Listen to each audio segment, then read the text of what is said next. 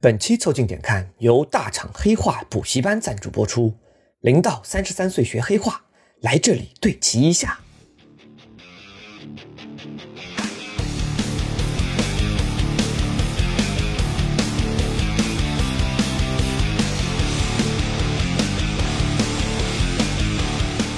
凑近点看，屁事没干。这是宇宙模特公司的三个小兄弟为你带来的一个向往摸鱼、寻找观点的泛泛类都市播客。我是李挺，一个即将去杭州电子厂做工的胖子。我是包张浩，一个在某国企暗度陈仓的年轻人。我是张科，一个已经在北京电子厂的流水线男工。你们可以在小宇宙、QQ 音乐、喜马拉雅、微信公众号关注、订阅。凑近点看，这样你就不会错过我们的任何更新。如果听到什么你觉得值得反驳或者插话的观点，请一定要评论告诉我们。如果什么地方让你脑洞大开、深以为然，也请别忘了为我们点赞转发。如果你想和更多的凑近点看的 amigo 们深入交流，共享摸鱼时光，也可以加入到我们的微信群里来。只要微信搜索拼音宇宙模特，添加小助理，很快就可以加入到我们中来喽。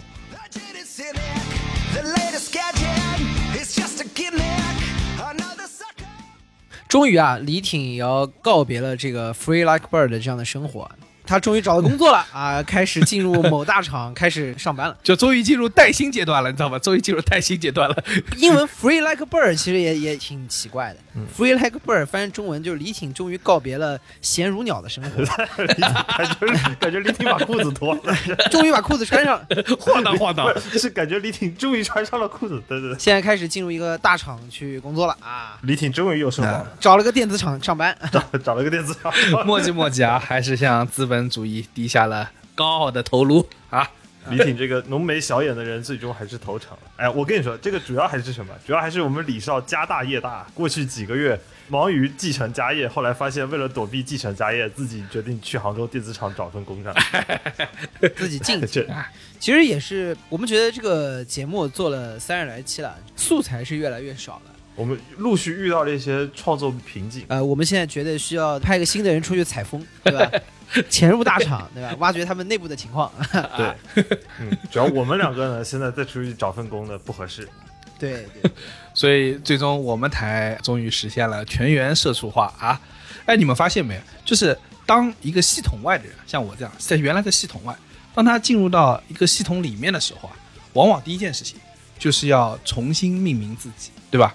不是，你先要融入这个系统，一个系统一般都有很多的。招式规则，哎哎，我觉得这个有道理，就是系统啊，相当于这个这个 system 嘛，它有个 encoding 的过程，对，就你任何一个东西进来啊，要重新编码成这个系统可以使用的这种代码，嗯，对不对？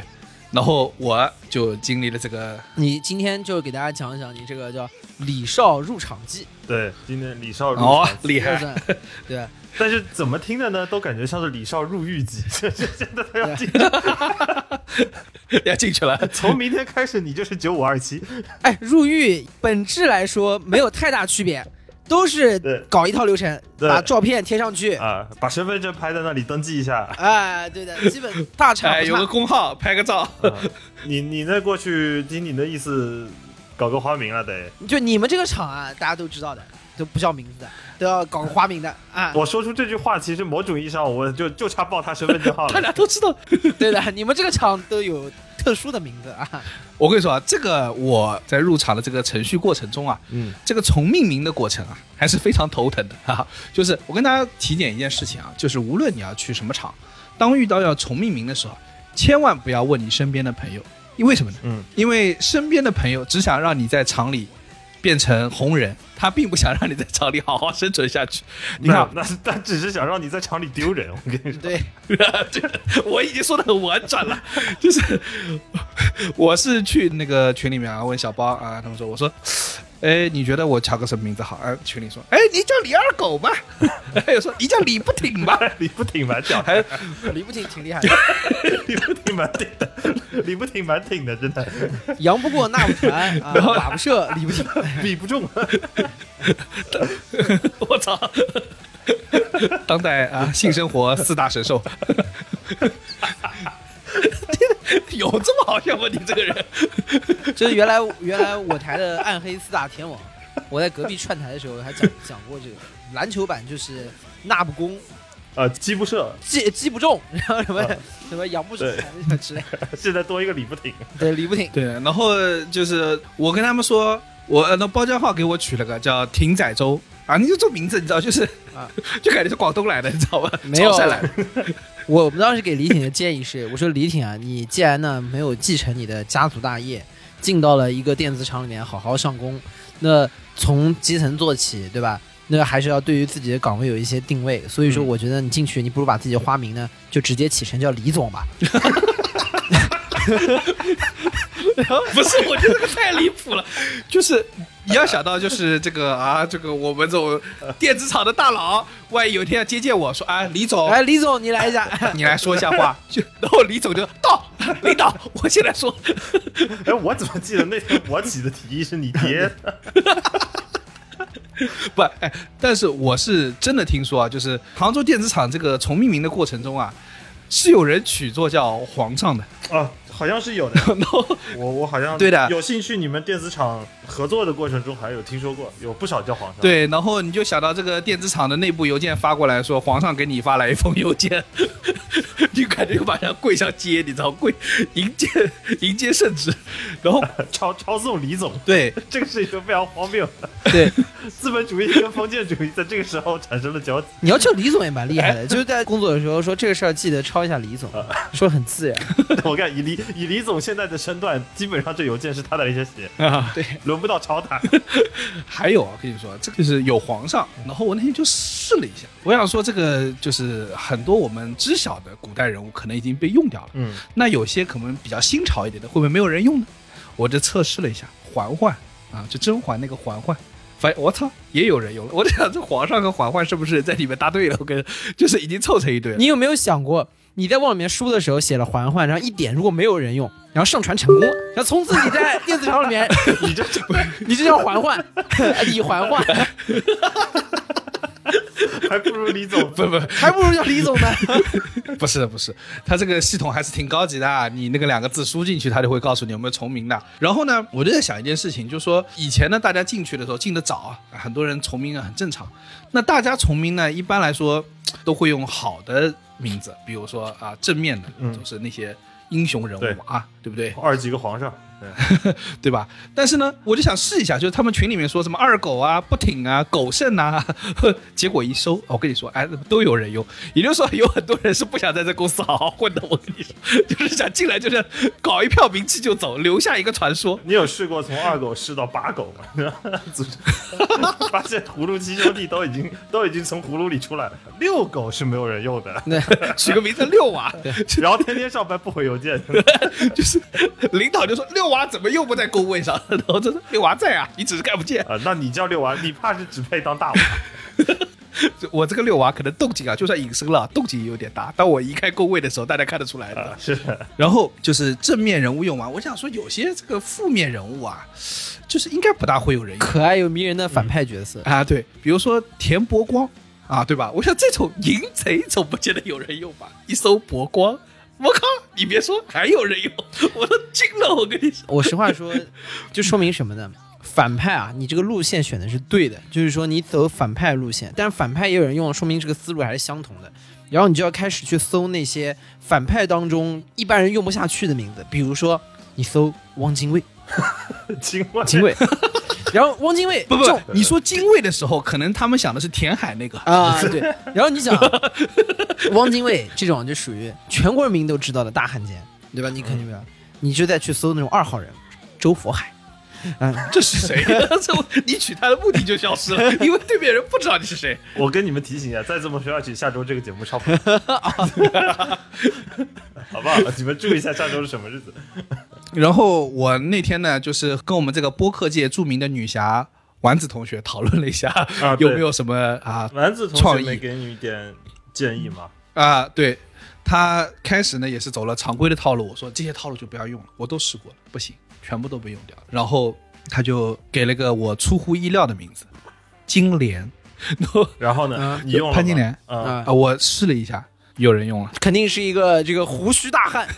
我也觉得，我也觉得是个大汉，我也觉得是个大可能这位大汉就是脚的尺码有点小，你知道吧？你跟金莲开一开会，来一长一米九，然后两百斤，哇，一脸胡子，说我就是金莲，然后李挺站起来了，自己也两百多斤，说我是门庆，然后俩不是，就是你想，你想这金莲一推门跟你说，叔叔，我就是金莲，然后我站起来说：“嫂嫂，武松有话说。”然后，但是后来还是发现丸子还是厉害。丸子就是也是跟包浆号一个逻辑，就是最有名的那一个可能用掉了，第二有名的可能没用掉。他就让我试了一下李瓶儿的瓶儿，发现哦，李瓶儿的瓶儿没用。然后啊，这个当时没有控制住，没有用，没有用，没有用，没有用。我以为当时是非常受用。哎，对啊，你又姓李，你就直接叫叫平儿，然后之后你就在呃你们厂内部。就是有一个金莲，有一个平二，哎，两位两个都是两百斤的大汉，哦可怕对不出来？卧龙凤雏，对，卧龙凤雏，对吧？金莲平儿。对啊，然后呢，就是我又在想说，那可能用一下诗词吧，可能比较有那个意境啊。嗯我最喜欢那个辛弃疾的《丑奴儿》嘛，所以说我就用了这“欲上层楼”，发现层楼被人用掉了；用“欲说还休”，欲休，发现也被人用啊，可能就是就那个人他主要是想休假，我跟你说，对，预休主要要休假。满脑子就是想休假。不是不是不想说话，是想休假完了。这不是欲说还休，欲什么他都想休。这个这个角度我也帮你想了啊，我而且我觉得那个花名非常好，我不是给你去想了一个吗？平民寻白羽，用寻羽，你还记得我给你？那句话是从哪儿来的？哎呀，呃，时尚草惊风，将军月影宫，平民寻寻白羽，莫在石人踪。本身是一个呃很酷的一个一个场景，而且寻羽还有那个寻找因果的感觉，哇、嗯，就是寻找这个没在石头当中的这支箭，而且寻羽其实连起来蛮酷的。但你最后你最后没用，嗯，但问题是李挺的这个工作经验啊，他进了电子厂以后，他应该每天都在寻找原因，寻找他做错事的原因。我为什么又写错了？你你们说这个为什么进这些电子厂啊，那都要给自己取花名呢？那重命名这个过程是为了什么？就刚才说的嘛，保密嘛，啊就是为了让你在监狱里头，以后你就叫九五二七。对啊，重点就是你到这个里面去，你要剔除你原来的这个人格，大家用电子厂里面的这套人格，懂吧？嗯啊，然后就你怎么能用原来的用用原来的名字呢？嗯，我跟你说入职记，然后你江河说入狱记，我说差不多的，还有流程都一样的，啊，都是九五二七。对，先换个名字嘛。真的，唯一的差别就是你入职的时候啊，没有给你个盆儿，里头放两件白衣服让你换上。然后后面有个身高牌，然后让你拍张照是吧？对，然后等会儿脱光了再拿那个水给你冲一遍啊。嗯，看样你身上确实没藏东西。对，确实没藏东哦，西。厉害厉害。哎，如果按你们这么说哈，进电子厂要重命名，那我觉得也能接受吧。他可能从此时此刻开始要赋予你新的使命和生命哈。可问题是，那个理发店为什么大家都用这个啊花名啊？啊，理发店很酷的，理发店你现在已经发现，从你进一个电子厂上班，已经成功把自己类比到了就是跟进理发店差不多的这样的一个感觉。我觉得你的这个定位还是很准确的。对，觉悟觉悟很高，觉悟那我跟你说，这个理发店其实我觉得比电子厂的命名要厉害得多。对，因为他们起哦哟的是英文名。原因是这样的，就是理发店一般叫什么托尼老师，对吧？我们都叫都都都叫这个，对吧？啊一般国企逢人就叫老师，嗯，啊！外企都得取个英文名。所以理发店呢是集两家之大成者，啊，对，他直接叫托尼老师，好吧？啊，但是有点不一样。我跟你说，理发店这是对外的，你们那个是对内的，对吧？他对外是为了就是显自己很猛，所以他叫托尼老师。哎，我发现跟理发店啊里面啊，可能员工的这个更替率啊，人才的更替率还是很快。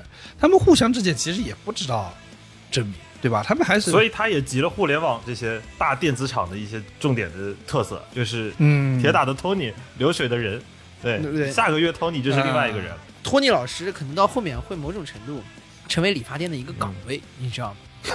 就是刚进来，就是发型总监。Junior Tony，然后变成 Tony，一开始 Sony 老师，对吧？然后后面到什么 Eric 老师，Anthony 老师，对，然后到后面就是顶尖那个位置叫 Tony 老师，对，他也是一个自成一派的文化。对，Tony 老师助理是 Tony 老师点 JR，Tony Junior，就你们现在说的这个状态啊，突然让我联想到这个《肖申克救赎》里面，在那个监狱里面被关了五十年的老头儿叫 Brooks，嗯你没有印象吗？我跟大家稍微展开讲一下 Brooks 的这个状态，他是肖申克监狱的一个图书管理员。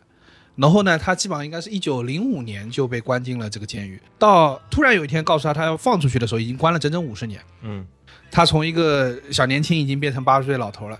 然后当他出去之后，就出现个状况，他在大街上，所有的行人都行色匆匆，与他好像似乎没有关联，没有人认识他，他也不认识任何人。他小时候一九零五年进监狱的嘛，那个时候他就没怎么见过汽车，就见过一辆。然后呢，等他出来，这个关了五十年呢，是一九五五年，对不对？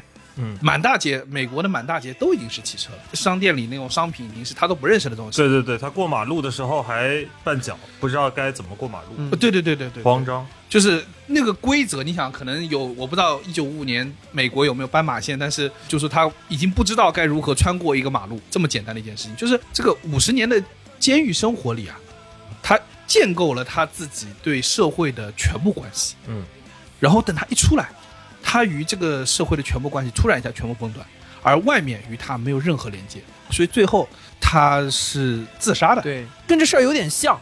就我们开始说进场有很多的规则啊，有很多的仪式，其实是让你在公司的内部形成一个自己的体系。对，刚刚我们说有一些进去的时候，我们觉得哎嗯，有点怪诞，或者是说呃是不是一定必须的一些环节有一个。重命名把你格式化的这个过程，对对对吧讨论的过程当中，可能有很多在里面的人是离不开这套范式的。而且，对就是你刚才提到的那一点嘛，就是杭州电子厂那个名字啊，它是对内和对外都需要用那个新的话名。就是比如说李挺，哎，李挺最后叫什么名字？定的那个我叫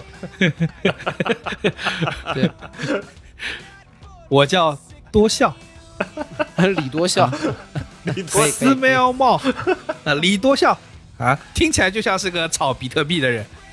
不是听起来好像是那种以前有那种不成器的阿哥，就大概第第二十几个那种哎就是傻乎乎的阿哥。主要的是想去现实付钱啊，串个台啊 一个。叫别笑。他们别笑，有一天，啊 对吧？没时间录播客，我就可以去串台。呃 大家好，我是多笑。别笑没空啊，多笑来了啊！大家好，我是多笑。所以就是说回体制化，就是可能从明天开始到接下来的十几二十年啊，宇宙模特公司的李挺就消失了啊，会出来一个宇宙模特公司就叫李多笑。啊对李多笑，因为他最后他就就是这个规则会把你完全的对内对外都保住。这就是为什么我有好多以前杭州电子厂的朋友，我至今不知道他本人叫什么。啊，对对，他是这样的。为什么我说他跟《肖申克救赎》这事儿像呢？因为我记得那个 Brooks 啊，他在原来在监狱里面是很受尊敬的。对对对对，那么你想，一个监狱里面最老的一个，最老的老卵，那肯定是最 respect 呀。而且他发书啊，他每次发书的时候，那你知道的，那些东西可都是根据他发书在走的。而且他的确还是与人为善，然后非常 decent 的一个人在里面，总体上对对吧？但出去之后呢，他原来的那一切都没有了，所以说他的生活已经完全跟原来那个体制包在一起。他有点像什么？就是李挺，如果他原来的本名就叫李二狗，然后他突然进去之后，哎，换了一个很酷的名字，比如就叫叫李逍遥，好吧？然后之后啊所有的人在里面都叫他李逍遥，然后就是觉得他很酷。那有一天他突然从这个体制当中离开了，他又叫回李二狗，他会很失落。你这么说很有道理。这不就是每年过年的时候那些上海回老家的白领们的状态吗？非常失落。啊，对对对对对，在那个村庄里，他们对他在上海所见到的一切，所甚至所骄傲的一切，毫毫无感知。都绑定在了那个多笑上。对对对，其实这是很小的一个点，但这就是建制化的魔力，嗯就是你在进入场的时候让你做这些事情是有道理的，你知道吗？对对，那个《肖申克救赎》里面那个典狱长，他在主角安迪他们进入监狱的时候，他说那句话：“Put your trust in the Lord, but you belongs to me。”就在那个情况下，他告诉你，这里面不一样了，跟原来的社会不一样了。原来在社会上你可能属于你自己的，但在这里，你除了信仰归于上帝，剩下都属于我。然后你进到这个体制的时候，我有个猜想，我就想说，是不是开始啊，你也不见得说一定和这个体制是完美的吻合或者卡在一起的，很多时候是这个体制化当你不得不身在其中的时候，你必须在里面好好生存的时候，你会自己去合理化它所有的一切。对对，就今天我们讨论李挺去一个大厂上班这件事情，给我们故事带来的第一个冲击就是说，哎，人进去要换一套面貌和称谓，要进入一个体系当中去。一般来说哈，尤其是我们这一代人，一听说小时候连校服都不愿意穿的，嗯对吧？哎，对对对对对对对，然后你说一定要给你改头换面到一个体系当中去，第一反应有点皱眉头。对但是你反过来想，嗯就像《肖申克的救赎》里面，还有人愿意蹲耗子，还有人出了耗子反而不适应会自杀的，嗯对吧？嗯，所以说，当一个人进入这个像 Brooks 一样，对进入这个体系之后，他就会依赖这个体系，这个是让我们觉得哎很有意思的事，就是体制的魔力。那除此之外，在现实世界里面，我听到想做 house 的新闻就是切格瓦拉，呃，打工是不可能打工的，然后这里面人说话都超好听，有仔跟有女，有有仔和有女，这我跟你说也一样的，也是就是他在这个体制当中，我说匪夷所思，对吧？哎，但他就是进入那个体制之后，他之前的生活认知是在在那个里面。嗯，呃，当然我说蹲号的这个事情有点远。我们聊这个事情，我觉得最近的一个事情就是，呃，大家应该也都看到新闻了，北京某电子厂，对吧？原来是原来是搞大小周的，呃原来是搞大小周的，现在说要讨论要取消大小周，但是这个事是新闻，不是很离谱。对，我觉得跟我们刚刚说的那个逻辑不符合的是，离谱的是，第二天又出来一条新闻，说这个电子厂内部有三分之一的员工说不同意取消大小周，他不想取消大小周，真的。这这不就离谱？那天厂自己开会的时候，我脑子里只有一句话：什么叫做惊喜？什么他妈的叫他妈的惊喜？什么他妈的叫他妈惊喜？居然有三分之一的人反对。对，你想，我估计这三分之一个人，我第一开始的响应反应是说，他们反对取消大小周啊，是害怕取消大小周以后啊，以后只有小周。哎 对，我这我也是这么想的。就我跟你说，就有三分之一厂子人，应该他当时可能也是蹦着说说说大哥你是了解我的，啊如果真要取消大小周的话，取消的只会是那个大周。对，就是我对于这个厂的风格有着很深刻的认知，对，所以很有可能就是他们是这么想的。嗯哎，就是你这个还想不到，对吧？照理说，我觉得正常大家取消大小周啊，想起来总感觉是一个终于我们恢复了什么四十个小时工作制嗯的光荣工人传统啊，结果没想到，对吧？哎，取消大小周，我还不同意了，怎么回事？不是资本家不同意，是竟然是工人自己不同意。工人说不行，我 我要多干一点。你是我喜欢奋斗谁要剥夺我的工作，我就跟谁没完。莫名其妙，呃，就莫名其妙。就当时整个画风非常的魔幻，然后尤其是紧接着好像没多久，北京另一电子厂宣布取消了，就是这我当时 什么叫他妈的惊喜？那家电子厂先这家电子厂一步啊，先说我你们不在讨论吗？我已经取消大小周了。什么他妈的叫他妈的惊喜？对我当时我就我操，就是这电子厂跟电子厂之间也开始卷了吗？这也开始卷哎了，。其实这是对于打工人一个有利的信号啊，让大厂之间也相互这个卷起来，相互往自己身上插刀子。哇，谁不敢跳，谁谁谁他妈今天是孙子，嗯，就往下跳，对吧？对我跟你说，有一年啊，学校放假，市教育局要求全市所有学校都放假。然后呢，我们学校就说，这个城市里只要还有一所学校不放假，我们就不放。嗯，然后另一个学校说，这个学期里只要有一所学校不放，我们就不放。我听过这个话，我听过这个话。对的，只要有一家还在大小周，我们就大小周。对，呃，本来两家呢是有一个啊，就是互相可能不可言说的默契的，这时候突然有一家撤了，然后另外我操，怎么回事？我跟你讲，这会儿压力就全到监狱那儿了。我跟你说，什么时候监狱监狱放假之前，电子厂应该就不会放假。我那你别说，现在我跟你说，国家监狱待遇是很好的，整个的这套这个保障的政策，还不一定比你的大厂差。我跟你讲，对，我跟你说，然后另外一家电子厂撤了之后呢，这家电子厂就懵了，我说。这他妈就把我架这儿了啊！那这个我现在是不取消不行了，对不对？然后哎，他就很困惑啊，怎么全世界都开始骂我了呢？对不对？对啊哎，人家九九六你还没有骂呢，还有超级大小周呢，你们不要光盯大小周啊，对对对不对？我又没有让你们干三百个小时，为什么骂我呢？我觉得这个事情之所以让大家讨论起来，是因为其他什么超级大小周啊什么，大家都是一边倒的，就是在讨伐他，在声讨他。只有这一家出现了这种什么主动要蹲 house 的这种情况，就是说有三分之一说别，哎呃，我觉得还是要要保持啊，这是最离谱的，你知道吗？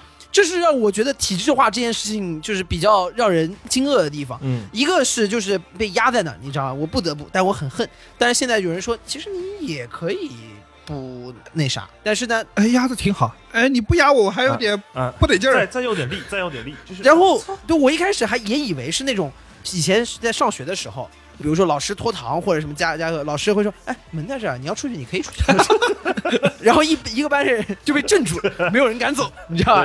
我们以前说啊，职场有透明天花板，到时候发现那没有透明的铁板。对对，透明门，透明门不就是玻璃门？对对对，哎，搞得像个新东西一样。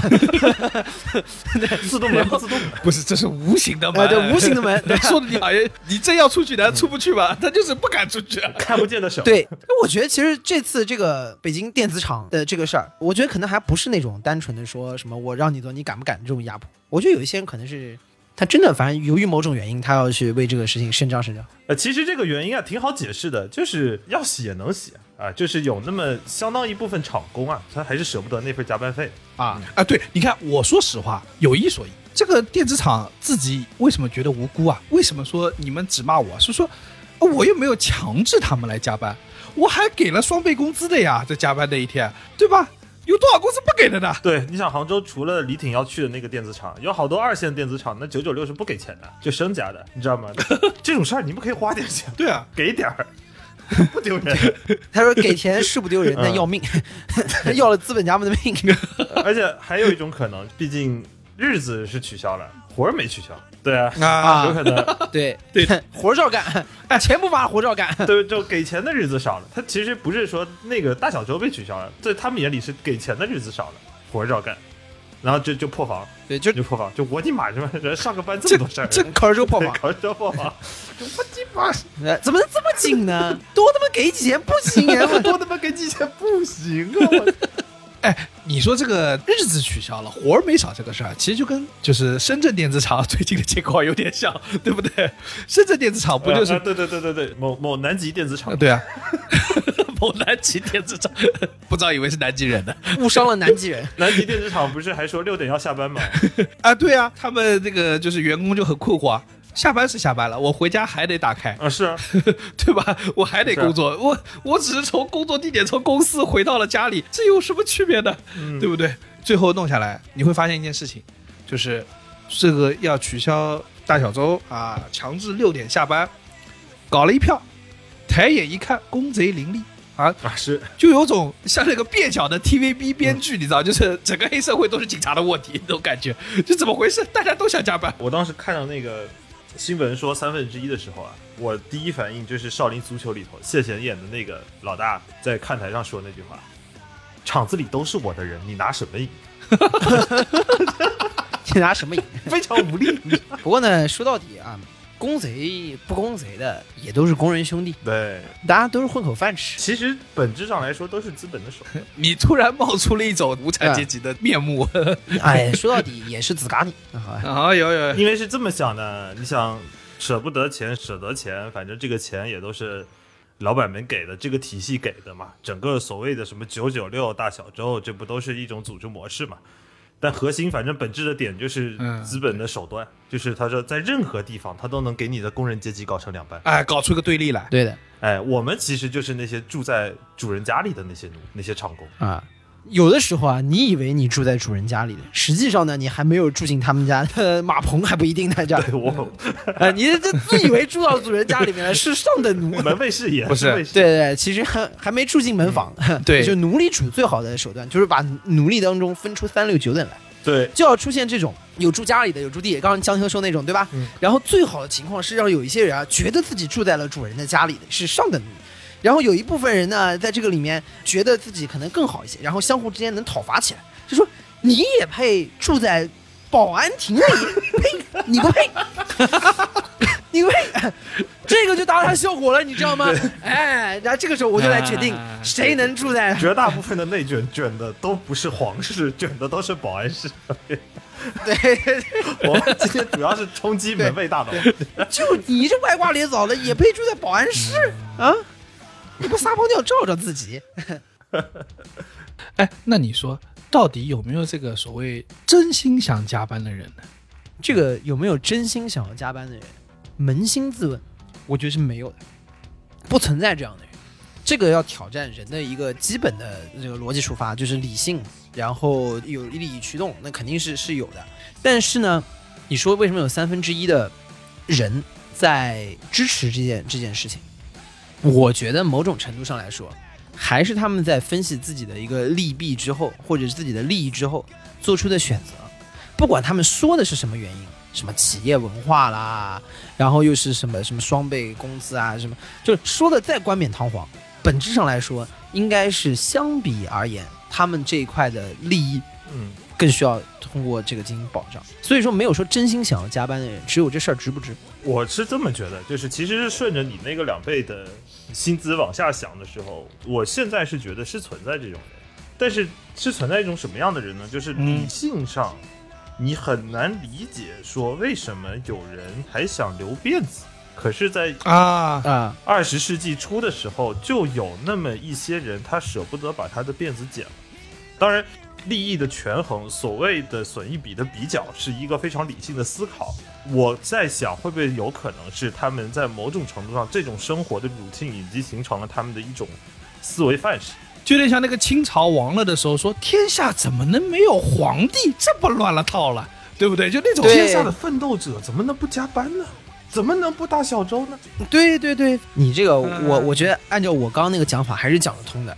遗老遗少一些是什么人呢？大家知道，以前清朝的遗老遗少啊，在前清的时候是可以躺着拿钱的。遗老遗少国家是养的，就是当当他们不叫遗老遗少时，那就是旗人嘛，就是国家是养的。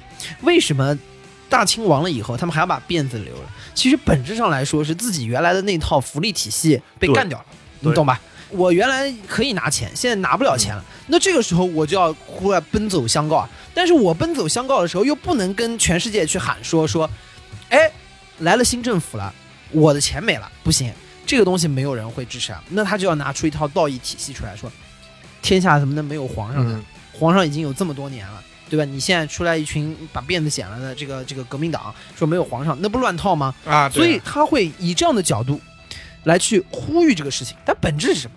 你如果新政府接着给他发钱，可能百分之一大半的人是，所以我当时有在想一个情况，就是北京这个电子厂作为全中国数一数二喜欢做 A/B test 的电子厂，为什么不做个 A/B test？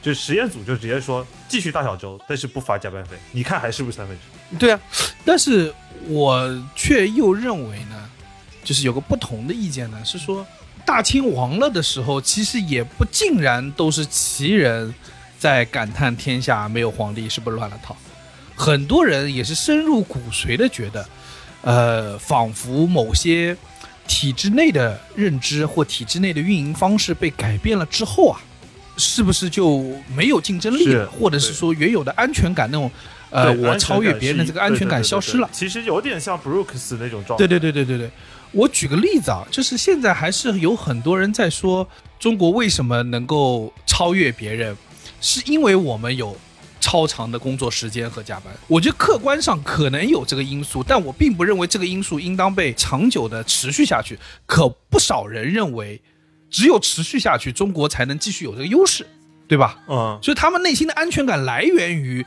原有的体系运营方式。人口红利这个概念就是非常典型的嘛。呃所以我换过头来说，就是我认为啊，体制对于人的影响是有些时候是可以深入到骨髓里面，嗯，然后让他，因为这个叫做你刚刚所说的是体系的极高度的那个呃既得利益群体，但我说的是还有一部分人可能不是高度的既得利益群体，他是体系之外或体系边缘的获得者，他是通过体系的存在来获得自己的安全感的。住在保安室的那批人。对，当你要改变这一些，他反而有点恐慌。就是没保安室了，对，呃，不知道去哪站岗。我靠，岗亭没了。对啊，你还是什么大学取消了保安室，大学取消了围墙，这外面人要进来还得了？就那种感觉。嗯，其实某种意义上来说，就是对于一些人的理想想象中，这一整个组织模式就是他们所谓的护城河。就是当然这个也是个黑话，但是对于他们来讲，这就是他们安全感知来源。一旦当这个模式可能的某一部分被消解了，他们就会有一种非常强烈的不适感，就是觉得说我们这个组织的优势好像的象征消失。啊，对对对，这个事儿呢，就又说回到之前那个《肖申克救赎》里面，这个布鲁克斯，你想在监狱里面，监狱里面待久了，出来之后都能够，就是而且他是崩溃到上吊，就是到自杀，都到这样的一个地步，更何况可能就是在一个大的机构里面，我觉得多少都会出现这样的一个问题。像 Brooks 这种，就是他的自杀对我们的冲击的一个点是在于，因为我们原生的认为人是自由的或向往自由的，但他进入到自由之后，他竟然受不了。他无所适从。对啊，所以归根结底，可能还是在于一个被体制化的人脱离了体制，也会出现水土不服。对，但我这个时候又理解，就是说，这不是说个体的问题，不是他们每一个人，我们喊说啊，他是公贼啊，他是那个人什么啊，还要加班呐、什么，所以很多时候，我认为不是公贼啊是怎么产生的，更重要的是这个人在体制内啊，他会逐渐的异化。嗯不得不说，有一部分人就会变成体系内的那个体系所塑造的那种螺丝钉状态。What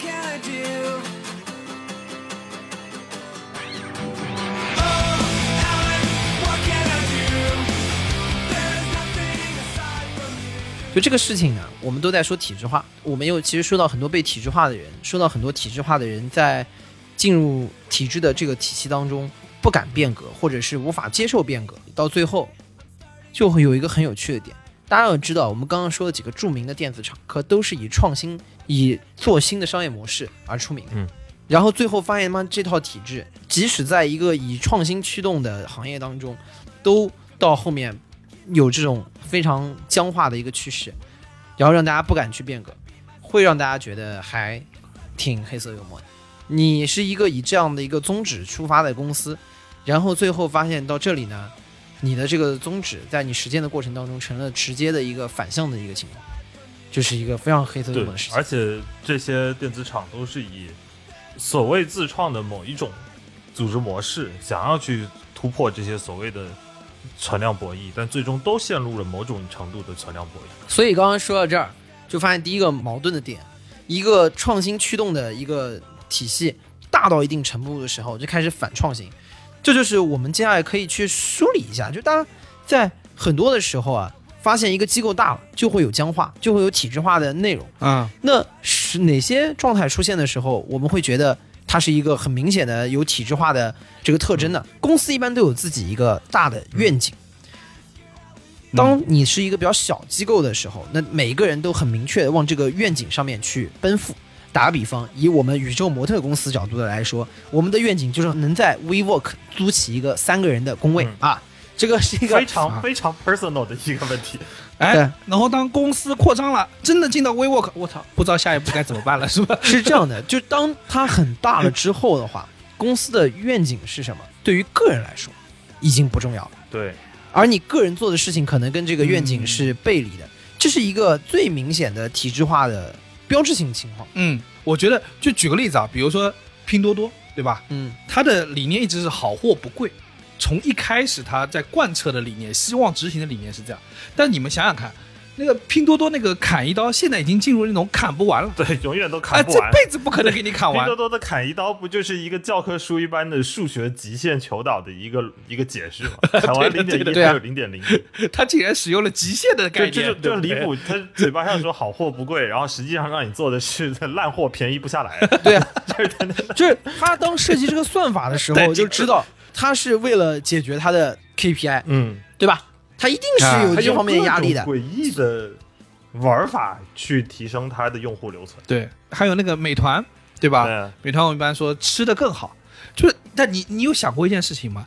他这个吃的更好，他连自己这些快递员们都吃不好，对啊，对吧？每天工作十二个小时，现在已经被成为被大数据压榨的一批人，动不动一个迟到的单子就罚个哎三四百块钱。你这个说的很有意思啊！我记得之前我看了一个纪录片，是讲北京的一个，这是北京工商监督局，对应该是工商监督局，他专门做这件事情。他一个副处长，一个副处长，对对一个副处长一个是副处长，跑了一天，好像只挣了二十多块钱。我当时印象挺深的是，他还跟其他一起跑外卖的人问他，就说你休不休息？他说不休息，他就休息了他就赚不着钱，休息了确实没钱钱赚。又回到我们刚才那个很奇怪的问题，你说这他是公贼吗？他其实也没什么办法。对啊，对而且你知道，你看了这个节目的第二天，这个处长他们是约谈了美团对，然后说了一大堆，对，他就说，那这些所有的这些送外卖的快递员们，他们有没有五险一金，有没有安全保障啊？然后他们说，啊，我们所有快递员都是外包的。嗯，换言之，美团没有任何五险一金和保障。然后他说，但是他们有安全险，每一单都有一块钱的安全险，就是如果出点事儿是有保险赔他们的。但是要特别注意的，这个安全险并不是公司出的，是保险员自己出的。那一块钱扣在他本来就已经很微薄的这个自己的单子里头就是快递费里面。然后你就想，他们的外卖员已经到什么程度？一次性必须接两到三单，这个不止，他他们当时好像说是好像要同时接十几单，今天才能有赚头。对你要是对多了有到那个程度。啊，他就是最后就是变成这个副处长的状态，就跑一天挣对，然后你就看所有人最终的结论就是，他们都是手上拎着所有的单子，然后在非吃饭的时间坐在自己的那个电瓶车或者是小摩托上面，然后啃两口。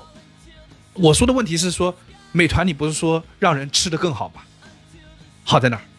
但是你回过头去，你说这个系统很压人吗？创作这个系统的所有人，并不是故意要害。我不可能说美团里面制作算法的人是，他没有要害外卖员、快递员，对不对？他不是要害他对，们。这就是非常讽刺的问题啊，对，没有人啊做错了，这就是大体制的问题啊。甚至在做这个系统的产品和研发，他自己可能都吃不好，他自己可能都在对啊，一周七天无休止的上班。对，就很恐怖。这个体系内所有人都吃不好，嗯，然后他们的初衷是让人吃得更好，没有任何一个人要害别人，但大家最终都被害了。你想，你所有的人每天都在九九六在拼命，你最后造出来的是一个吃人的机器。对这就是资本的大机器运作起来之后带来的结果。嗯，滴滴让出行更美好，然后呢，那就要让 iPhone 的用户要花的比安卓的用户花更多的钱。呃，这个就对是史蒂夫库克没有码了，这个肯定。对啊，所以我觉得第一个问题大了之后没有办法把这个愿景就是传递给每一个人，就是一旦这个船太大了之后啊，船长其实是已经不太能够控制水流的方向。嗯，这就好像今天早上看的那个视频，不得不说，《让子弹飞》真是一个应该要申遗的片子。嗯、还是牛逼的。就当时他们那个人就问他说：“张麻子脸上为什么没有麻子？”然后张麻子回了他一句：“马老爷他有马吗结果还真有，谁杀了我的马？敢杀我的马！？”哎，是没有马。张勇麻子正确的回法是：老婆饼里有老婆吗？美团让你吃更好了吗？拼多多让你买到便宜东西了吗？滴滴今天打车又舒服了一点了吗？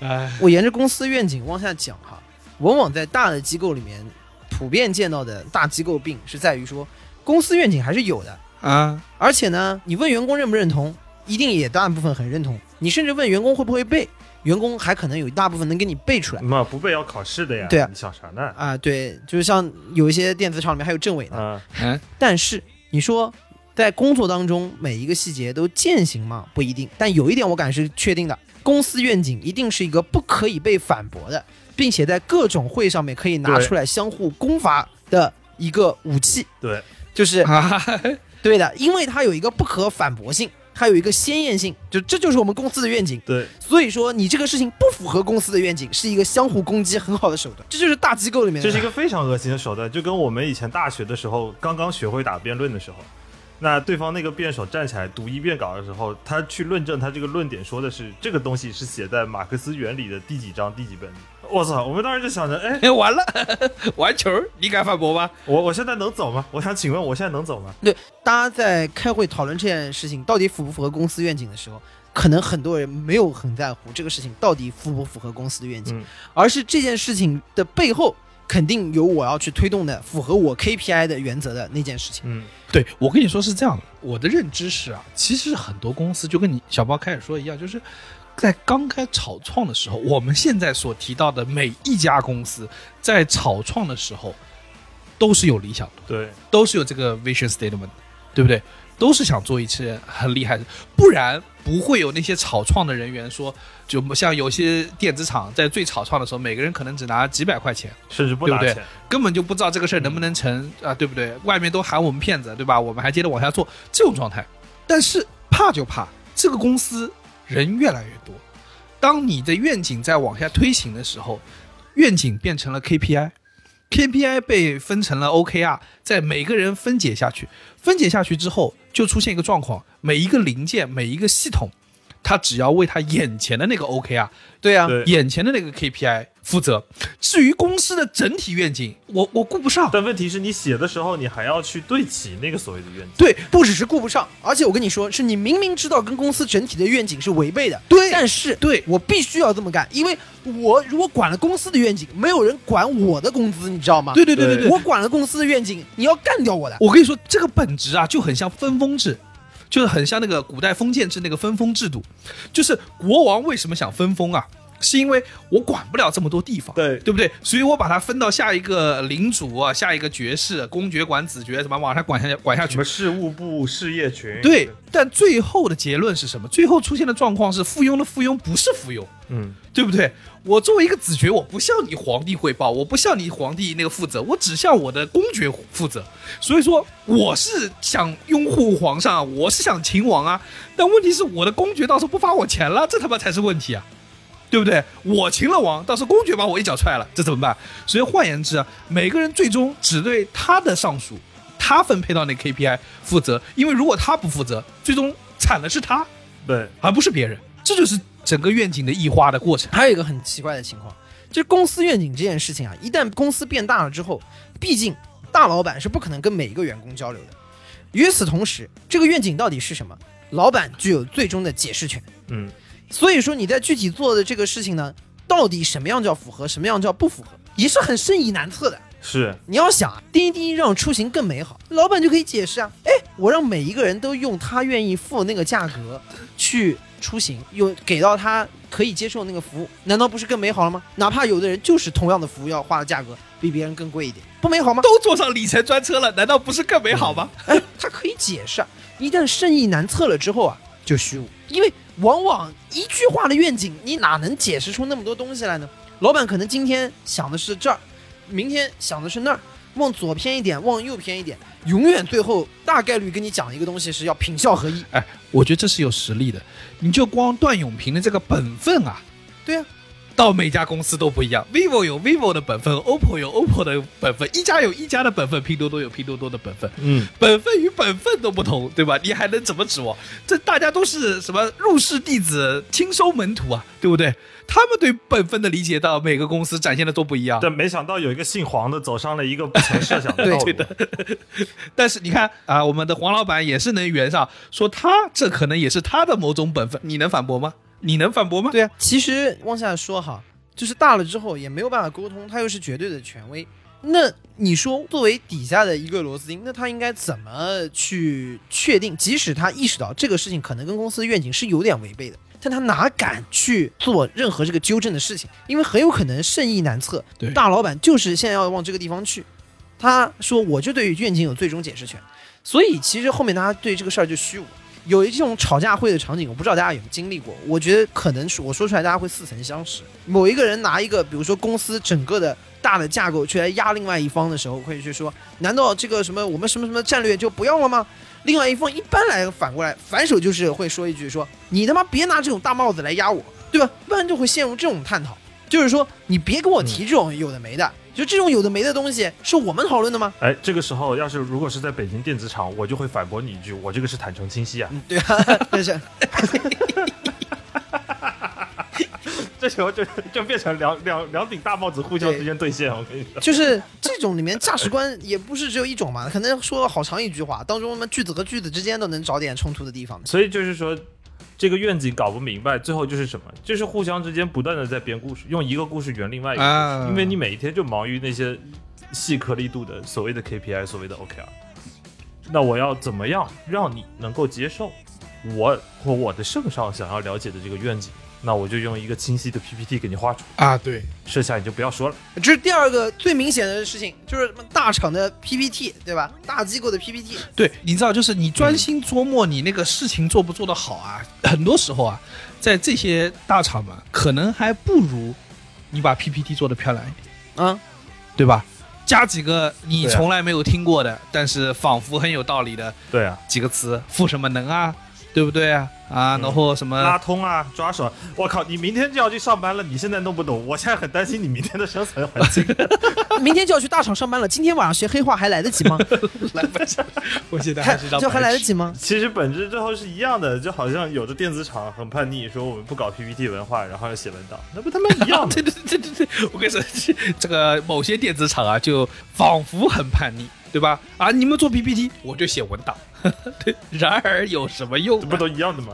就无非就是开 Word 还是开 PPT 嘛。对呀、都是 Office。哎，都没逃出微软的业务范畴，你知道吗？你用 Excel 也是一回事儿。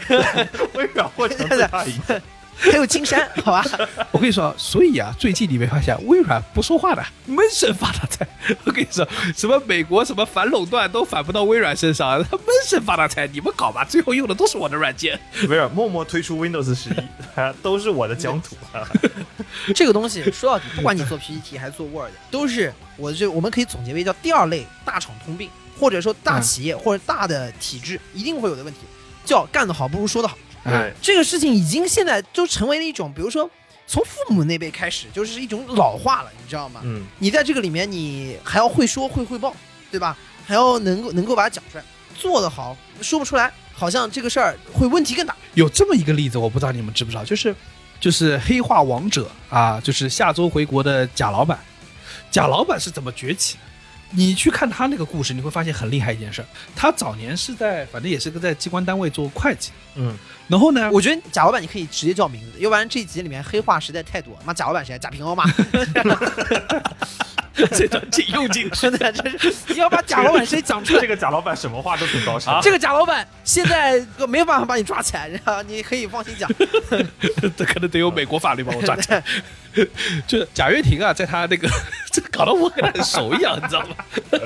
小贾就岳亭啊，他当年怎么起来的啊？跃亭，跃跃亭、跃亭当年在做会计啊，在机关单位做会计的时候啊，那那个会计的账呢很简单，但他后来发现一件什么事情，就是所有的人在上级跟他要汇报的时候啊，跟下面的人要就是说啊，你小包，你明天把这个你们上个月的这个季度的这个表格啊给我汇报一下，所有人呢都报不出来，或者说报的磕磕巴巴要翻材料，这个时候啊，这个岳霆啊就想出了一个非常厉害的小技巧。就是他把每次的总结的那几个最后的数据全部都背下来，嗯，然后呢，这领导说：“哎，小江啊，你把那个上个月的季度汇报给我说一说。”然后你小江正在翻那个季度报告的时候，他说：“领导，三十六块八啊，我们赚了五十一啊。”就就哦，领导我、突然一下，哦哦，眼前一亮，收三十六块八，你居然能赚到五十一，我的数据你是个鬼才，我 要不怎么说岳挺厉害的？张口就来。真是张口就来。但我必须说一句，为梦想窒息了，我我我现在就窒息对了。吧？啊，这些小才能可能从岳婷小的时候就已经初露锋芒，对不对？但是就凭这一件事情，岳婷很快就受到各个领导的赏识，平步青云啊不知。道你平常汇报做的多不多，但我跟你说一个基本原则：如果要汇报，就是各项业务的大数，如果是你管的，你要是答不出来，你麻烦大了。嗯我就很明明确的告诉你，不管在哪个厂，就是以我们多年打工人的心态来看，反正不管什么汇报，你这个数大数是要是要估出来的。编你也得给我编一个出来。你说的是对的，但我意思说，你要比的是什么？你现在说的是在已经比较健康的，或者是说正在蓬勃发展的这些机构里面在做的事情。我说的是乐亭啊，他是在三十几年前不知道哪个山沟沟里的机关单位。啊、他是最早发明这个招式的，我们现在就是都在跟他、哎跟他跟他学，对吧？哎，你以为你们现在学的是谁啊？人人都看不起乐亭，人人都活成了乐亭。贾师爷对啊，贾祖师爷，最终都希望在啊什么美国的大 house 里面 孤独的哭泣。最终我们都为公司的愿景窒息了。就你在大的体制当中永永远是这样的，就是如果这个工作嗯汇报不出点来，好像它就没有价值，因为永远大家在最后的结论是说我要能够汇报出东西来，我要有自己的业绩。我这个业绩的核心嗯就是能够在领导面前吹，有什么样的结论？对，发出声音。作为一个还没进场的人，我有个问题啊，这个是非常坦诚的问，就是说，那那有些任务啊，比如说是要跨季度，跨甚至跨三个季度才能有效果，或者才能实现的，是不是在很多情况下，这个东西就不会被推行下去不，这就是个问题。啊？这就是说明说，为什么我们刚才说，刚才小包用的一个词叫做汇报。汇报听起来好像是每一个事情要做完了的时候才会发生的事情，啊，可以阶段性做汇报是吗？其实是不对的。它是一个非常线性的问题。你做之前你是有一个东西的，你是要什么定 OKR、定 KPI，我下个月的指标是什么的，你是要先去把这个饼画出来的。这个是我们刚才说这个体制内你要去怎么去管理你的领导的那个词叫做预期管理。啊，你要先管理好他的预期，然后告诉他说这个事情我要做一个两双月、三个季度两个双月、三个双月、几个季度，啊对不对？你还要在往上发声说，如果你给我这个支持，我第一个季度会给你见到什么样的成效，第二个季度会见到什么样的成效，做完了会是一个什么样的成效？但是你像你推这种长周期的项目，比如说你跟领导说，说我给这块业务搞了一个十年规划，领领领导一巴掌呼死你们，十年。啊，那也不用太长，那那十年十年他妈你你在不在？我在不在还不知道呢，我干啥呢？对对对，就是管理归管理啊，但是你要上来说一个什么百年大计、啊，对，所以会有一个非常大的问题，就是你有什么能够汇报的亮点，以至于很多的大企业和大机构当中的基础建设工作嗯，是反而比较的让人担忧的。就是这这也跟领导有没有这个 sense 有，因为有一些事儿不出彩，你做不出新功能，做不出新玩意儿的。对，其实李挺刚才提到的那个概念呢，也挺有意思的，就是说，确实有存在有一些事情，尤其是像小包说的那种基础建设，或者是某一些中后台的建设，你做完了跟没做完，其实是没有很强烈的感觉的。感觉不出来，只有碰到大事儿的时候你才能感觉出来。对，就好像是说，这东西就看你怎么养了，就看就看你怎么编了。比如说，今天给你吃了一个药，然后说这个药可以有效的预防癌症，是不是听起来就非常的苦？对，但其实就是吃完了以后，你的维生素多补充了一点而已。就是在那个啊、季度做汇报啊，或什么要找出亮点这个点上，其实有一点点像这个，就是西方的那个政治形态那种，就说他们一定要每个就什么中期选举啊什么的，要搞出点花头来。所以，但凡长远的，比如说基础建设啊、铺高铁这种一时半会儿你都见不到说它的实际收益，但是长远对这个国家有用的这种东西啊，做不了。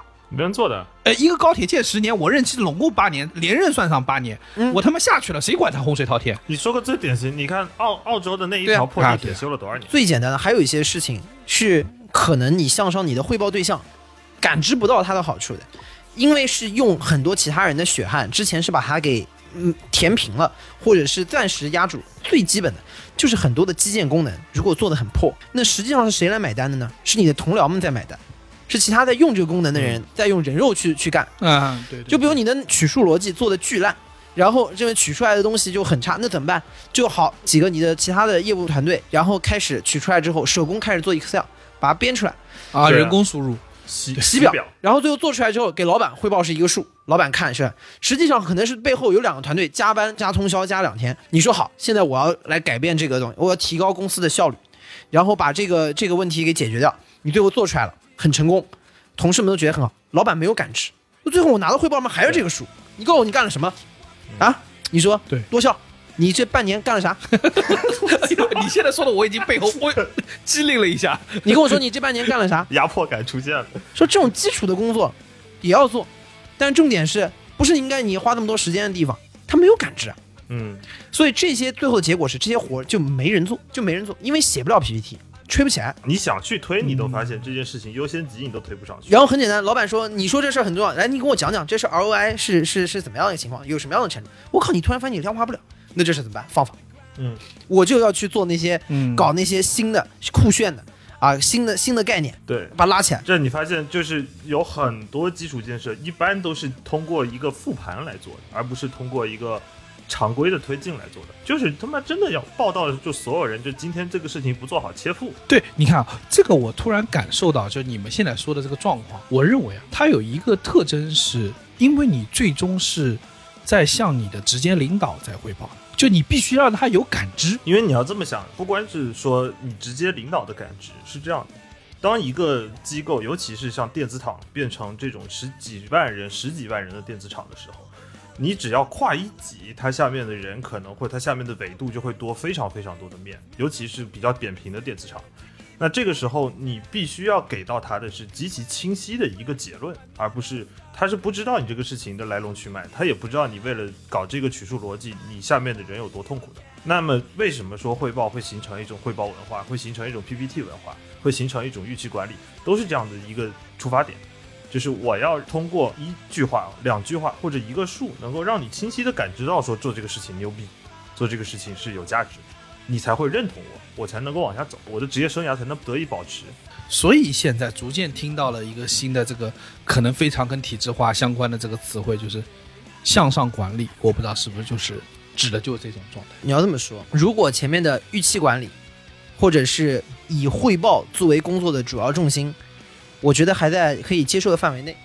向上这个管理词是我们先画一下，把它画成第三点啊。我们现在说第三个特征，就是大体制的体制病当中第三个特征。啊。我觉得就是有任何的体制开始提向上管理这四个字的时候，就本身有一个很大问题，因为我从来没有把拍马屁这个事情能够形容的这么好听，叫做向上管理，你 知道吗？就是我听到向上管理这个词的第一个反应就是说，我操，拍马屁都能被包装的这么好听，哎，对啊，发明这个肯定是个很会讲故事的人，很会汇报的人。应该是岳婷干的，岳霆，感觉像是岳霆霆在机关单位里就已经创造出这个词了。我 我觉得大家就是都要恰饭的，对吧？拍拍马屁呢，无可厚非，对吧？都是出来，就是也是也是挺正常的。但是呢，你把它叫做向上管理这四个字，就让我觉得，哎呦，这个马屁你还拍出艺术来。就听起来很酷嘛，听起来就是我虽然跪着，但是我的腰没有弯。啊，对的，就是在这个里面啊，当人一旦把拍马屁这个事情开始研究出这个方法论来了之后，你不自觉的就觉得，有点东西哎呦，有点东西。哎呦，膝下开始有点发软。因为是这样的，就是你想，就是像很多的电子厂，当然现在他们明面上是拒绝承认他们自己是存在向上管理，所以他们会用很多所谓的那种平行的评估，所谓的三六零的评估，来去打造一个他们是一个平等的一个评估环境或者一个组织模式的时候，你发现一个很奇怪的嗯，很吊诡的现象，就是说这个平行的值出来之后，最后决定权还是在你的老板或者你的向上的一个汇报线上，是他们来决定说你最终的那个中国的成绩。这东西就很讽刺，就好像是你做了张卷子，然后选择题多少分，论述题多少分，作文多少分，最后呢，但是老板想给你一百分，挡都挡不住。对对，或者老板觉得说，哎，今天班上考一百分人稍微多了点啊，你就八十。对啊，对对对对，这这不重要大的机构或者大厂、大体制，不管怎么样，只要人一多起来，啊。领导的权力一定是会变大的。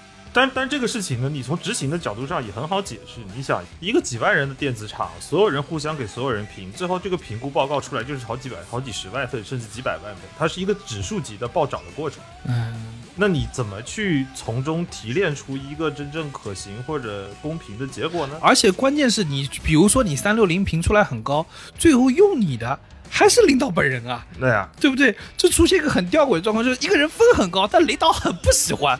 这就有 bug 了，对吧？当然，可能这个情况还比较少，但是这个情况就是是一个有冲突的状态但。绝大部分经常会出现的情况就是一百分的人太多了，或者六十分的人太多了。啊，你这么说也有道理对，所以呢，这个时候就要用上向上管理，因为呢，这是大机构必然的路径和宿命，就是不管你怎么打分，领导同时面临底下这么多的同事，他没有时间跟你每一个人去深究一下你是否有一个高尚的灵魂，你是否有一颗对于这个公司绝对的忠诚。忠诚或者是符合，或者是可能忠诚他可能也关注吧，但是就是他没有时间来去一个一个去探究这么多，那他只能在这个里面。嗯，在他熟悉的人的范围里面去做评判，那肯定就是相对来说我不熟悉嘛，因为这个我不熟悉，所以我没有办法给你特别高的评价，或者我也只能依据于我熟悉的人的一些这个对别人的评价，这件事情也无可厚非。我跟你们说啊，就是你们听听看小包这个话，我觉得啊，他还是掌握了一些啊艺术的，领导的艺术。他在艺术造诣上还是比我们俩要高，不知道哪里去了。换句话说，有的时候大家会说在大机构里面很累，这个累的点就是说我往往要处理的事情不是事情本身，不是我工作本身，而是我可能每天要考虑的事情是说，啊我跟这个人讲的这句话对不对？我没有让那个人满意，嗯，我是不是达到了这个领导可能想想期望达到的一个方式和内容？预期期对，这件事情浮上来，原来的很多事情本身的事情就降下去。所以我说实话，就是你之前讲的有一些事情，可能还是什么预期管理啊，还是一个合理的这个范畴内。就这个组织还是健康的，还在管理预期这件事情。对对对，当这个组织还要讨论预期，还讨论指标的时候，就我们今天下午讨论，所以至少这这是事儿。至少你还在对吧对，聊事儿。至少还在聊事儿。然后向上管理这件事情往下去了以后呢，它会给你，我们说是大组织必然出现的正常现象，但是它每天的确给你带来了更多的事情以外的压力，你也得去承受。嗯，我不知道你们，比如说跟领导相处的时候，我有一个很微妙的一个场景，就是之前埋过一个坑了，啊、对的，哎，我之前讲过，对，之前讲过怎么跟领导踢球，对吧？我们想怎么跟领导打球。啊，我们看了很多虎扑上面的段子啊，都是说啊什么今天什么述职第一天 就给领导一个什么一个大帽，什么什么之类的，那真是盖了帽了，我的老 baby。呃盖了帽了我的老 baby。这些呢就属于段子，这时候就这时候就学统论了，就想自己是不是正黄旗，如果不是的话，赶紧写离职报告。实际上呢，就是跟领导打球的这个状态，就是向上管理的艺术，就是场景很微妙，你要考虑领导的感受，对吧？因为他的感受很重要。我们刚刚已经讲了他为什么感受重要，所以说你说呢，你又不能感觉让他在这个里面打得非常丧气，对吧？领导好不容易出来转一圈，被雪冒十下，然后铩羽而归，对对，然后完了以后对领导大喊 “soft try me”，对。转身你在球场面跟领导说 “This is my house”？领导就会回回公司跟你说，让你看一下到底谁的 house。我马上把你的 house 变成我的 house。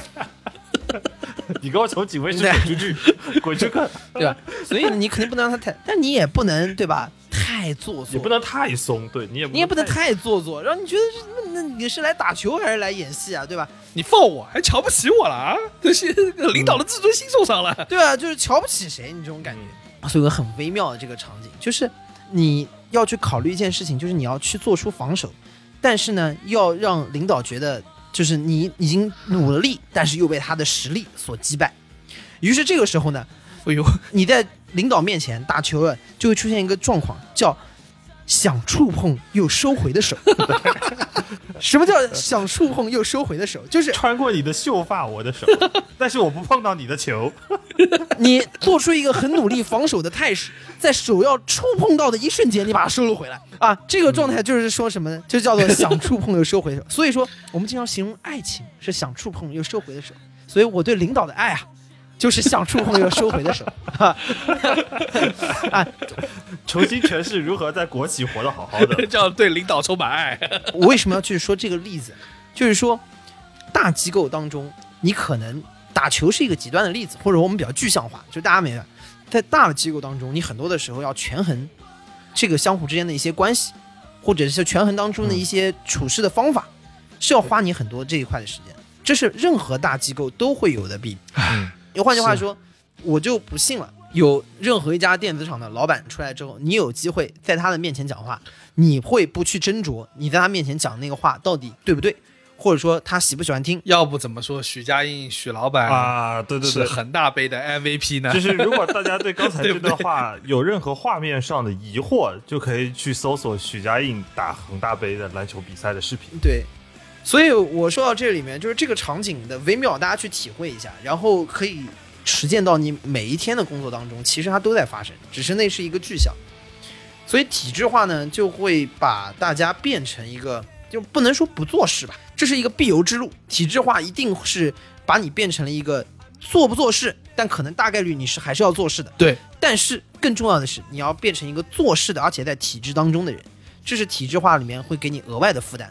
嗯，嗯，所以就是我们一边在抱怨这些事情，一边在怒斥体制，但是好像啊，所有刚才所发生的一切一切的事情啊，都是那个组织在变大、组织在做大的过程的必由之路，嗯，好像不可避免。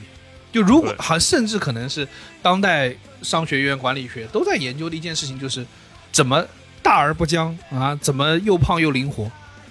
嗯，这这但你知道胖和灵活它本身就是有点矛盾的一个概念，对吧？你又想它胖，又想它灵活，就有点困难啊。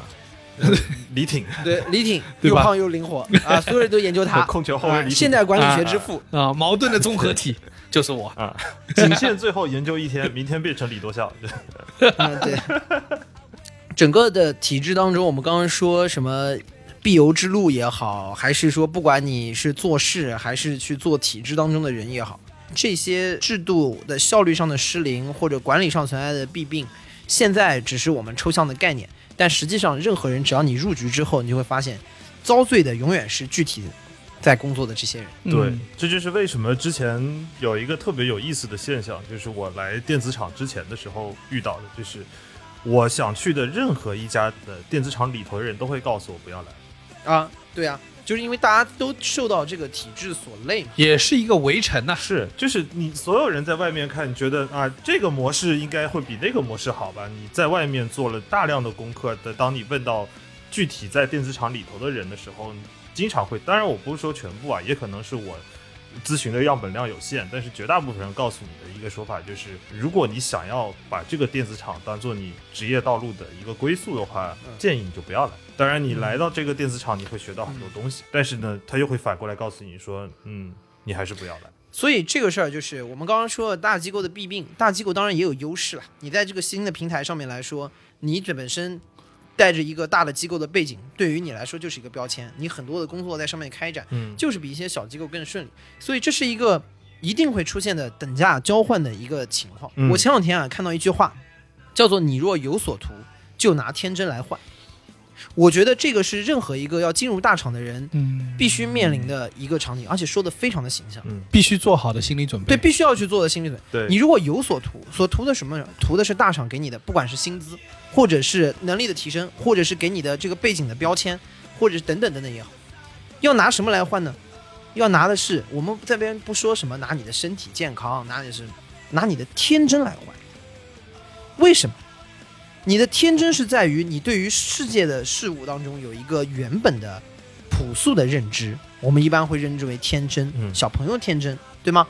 认为太阳落下、太阳升起就是自然的现象，付出了就有回报，好好的这个做事，然后当中一定就会有好的成果，这是一个很天真朴素的。对，嗯，公司有他的愿景，所有几万人应该都向一个愿景不断的冲刺，或者是说，我爱你，你爱我，蜜雪啊，冰对对对，城甜蜜这就是天，对呀、对吧？呃，那个向上管理拍马屁是不对的，我要与人为善，跟所有人都努力做他们的好朋友，对不对？这是每个人最初始的对那个天真。简单来说，拍马屁这样的事情，显然好像应该只属于少数人。打小报告一定不是我，那朋友之间相互一定是有一说一，就事论事啊。然后就包括在同僚之间都是这样，这是我们觉得天真的部这分。但是你一旦要进入大厂，如果你图我刚刚说大厂那些东西，你就要把你原来的一些天真放下去。就举个最简单的例子，如果你是真的是很天真的觉得与人为善，真的是很天真的认为有求必应的话，那么你就要做好二十四小时不睡觉的准备。对呀所以最后大家就是会被活儿逼着变成那个所谓的恶人，被活逼着变着你去跟他互相拿着那些帽子互相口，说说这事儿我不干，这事儿干了没收益。对，所以说把天真拿出去换带来的后果是什么呢？我也给大家去诠释一下。虽然我们也谈不上那么资深，但我觉得把天真拿出去换的后果是，下班之后你的焦虑，甚至会有一些惶恐和你想在想很多的问题，嗯是在于嗯，我今天这个事情到底做的对不对，和有一些事情可能跟以前的认知是不相符的。那我这样做到底合适吗？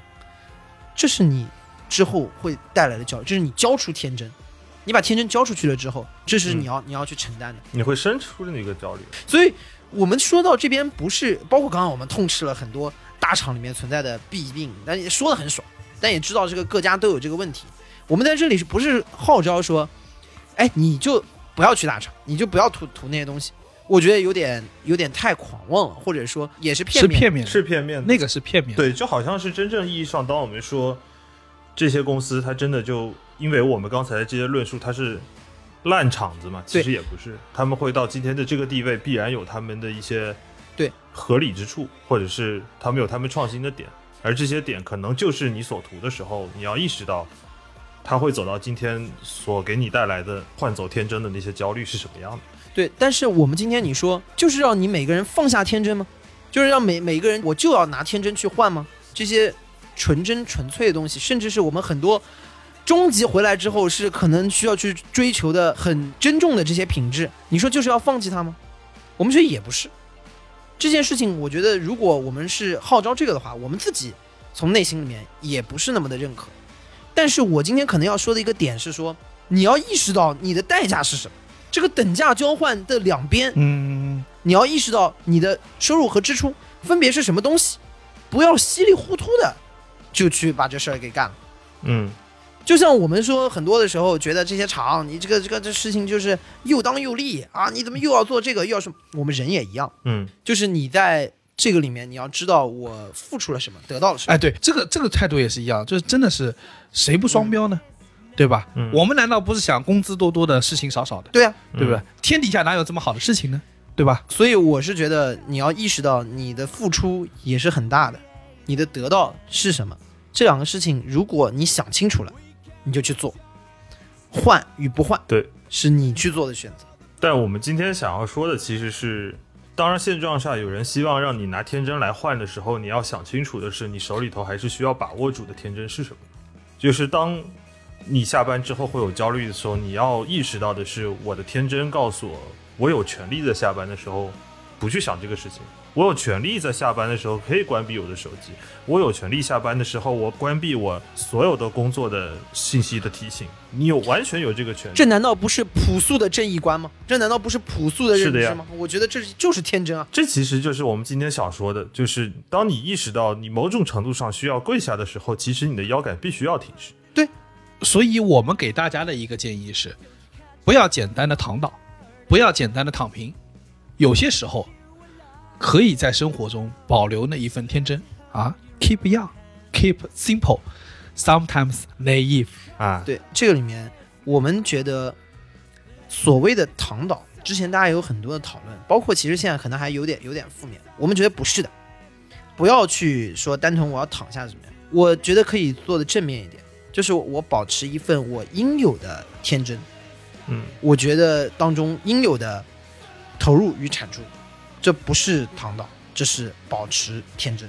用杨茶锅的那句他最近视频里的一句话：做工就认真做工，下班别假电话，邮件也别回，保持你的天真，其实也某种意义上保持了你的一种反叛精神，对吧？All right, All right，All right，all right。